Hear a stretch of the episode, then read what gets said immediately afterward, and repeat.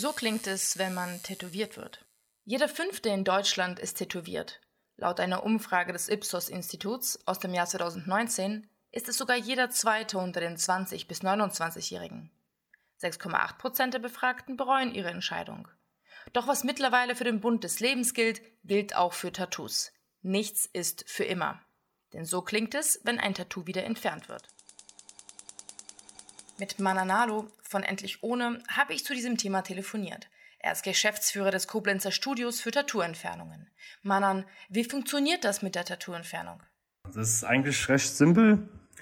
Die Farbpartikel im Tattoo, die werden mit kurzen Licht- oder Laserimpulsen aufgesprengt. Ja, und die aufgesprengten Partikel, die werden dann nach und nach über das Lymphsystem abtransportiert. Welche Risiken gibt es bei einer Tattoo-Entfernung? Aus meiner Sicht eher sehr unbedenklich. Klar kann man das nie garantieren, dass die komplette Farbe, die halt wirklich aufgesprengt wird oder die ganzen Partikel, die aufgesprengt werden, auch allen von den ähm, Lymphsystemen abtransportiert werden. Wann rätst du ab? Alles, was so an Mischfarbe ist, kannst du leider mit dem Laser nicht behandeln. Bei zu stark vernarbten Tattoos rate ich immer erstmal zu einer Probelasung, weil du weißt halt nie, wie stark verkapselt die Farbe in einem Narbengewebe ist und ob du überhaupt mit dem Laser die Farbe erreichst. Ja, und dann zu guter Letzt Tattoos, also wo dann über Muttermal tätowiert wurde, da rate ich auch immer erst mit einem Dermatologen Rücksprache zu halten. Das Bundesamt für Strahlenschutz warnt vor Verbrennungen, Pigmentveränderungen, Entzündungen und Narbenbildung, wenn der Laser nicht richtig eingesetzt wird. Daher dürfen in Deutschland ab Ende 2020 nur noch Ärzte Tattoo-Entfernungen durchführen. Grund dafür eine neue Strahlenschutzverordnung. Manan, wie siehst du die Zukunft des Tattoo-Entfernens nach dem Inkrafttreten dieser Verordnung? Ich denke mal, die Tattoo-Entfernung wird halt dementsprechend auch dann teurer, weil es halt nicht mehr jeder anbieten kann oder darf. Und längere Wartezeiten, weil du halt nicht mehr die Masse an Studios in den größeren Städten hast. Ist da auch eine Gefahr des Abrutschens in die Illegalität? Das wird so sein wie beim Tattoo selber auch oder beim Tätowierer selber auch, dass es viele in einem Hinterstübchen oder einem Hinterzimmer anbieten, weil es halt dann billiger ist. Man muss auch die Seite sehen, viele, die ein Studio betreiben, ja, haben auch hohe Kredite laufen. Und so ein Laser ist nicht günstig. Die meisten Geräte fangen bei 75.000 Euro an. Das wird ja alles in der Regel entweder geleast oder finanziert. Und klar, wir hatten jetzt zwei Jahre Übergangszeit oder knapp eineinhalb Jahre Übergangszeit.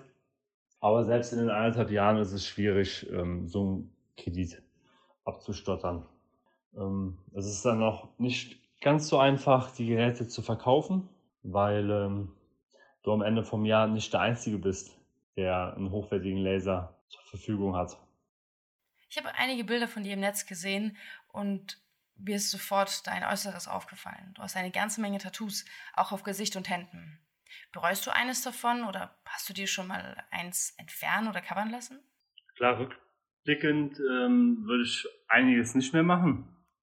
Hätte ich mir auch ähm, viel Geld für ähm, Cover-Ups gespart wirklich befasst habe ich mich dann so mit 24, 25, was ich, also wie das dann alles halt am Ende aussehen soll, das Gesamtkonzept. Und ähm, ja, also wenn ich so überlege, ich habe dreimal den Rücken covern lassen, die Hand drei oder viermal und äh, ja, andere Stellen sind auch zwei bis dreimal gecovert. Wie reagieren Kunden auf deine vielen Tattoos?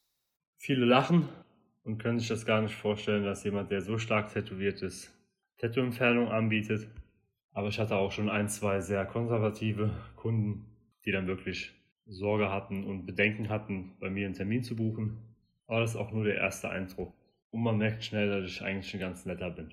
Manan, würdest du sagen, dass es so etwas wie ein Best-of an Motiven gibt, die ihr entfernt? Es sind meistens Trend-Tattoos, sei es jetzt 20 Jahre alte Tribals, Sterne, Endlosschleifen oder halt der Name oder der Anfangsbuchstabe vom, vom Ex-Partner. Was würdest du, Mannen, denn jetzt jemandem empfehlen, der sich ein Tattoo stechen lassen möchte?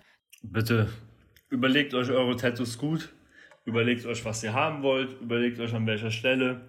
Heutzutage haben wir halt die ganzen Social-Media-Kanäle, wo wir uns auch über Tätowierer schlau machen können. Geht nicht einfach so in ein Studio und lasst euch irgendwas tätowieren. Deswegen, think before you ink.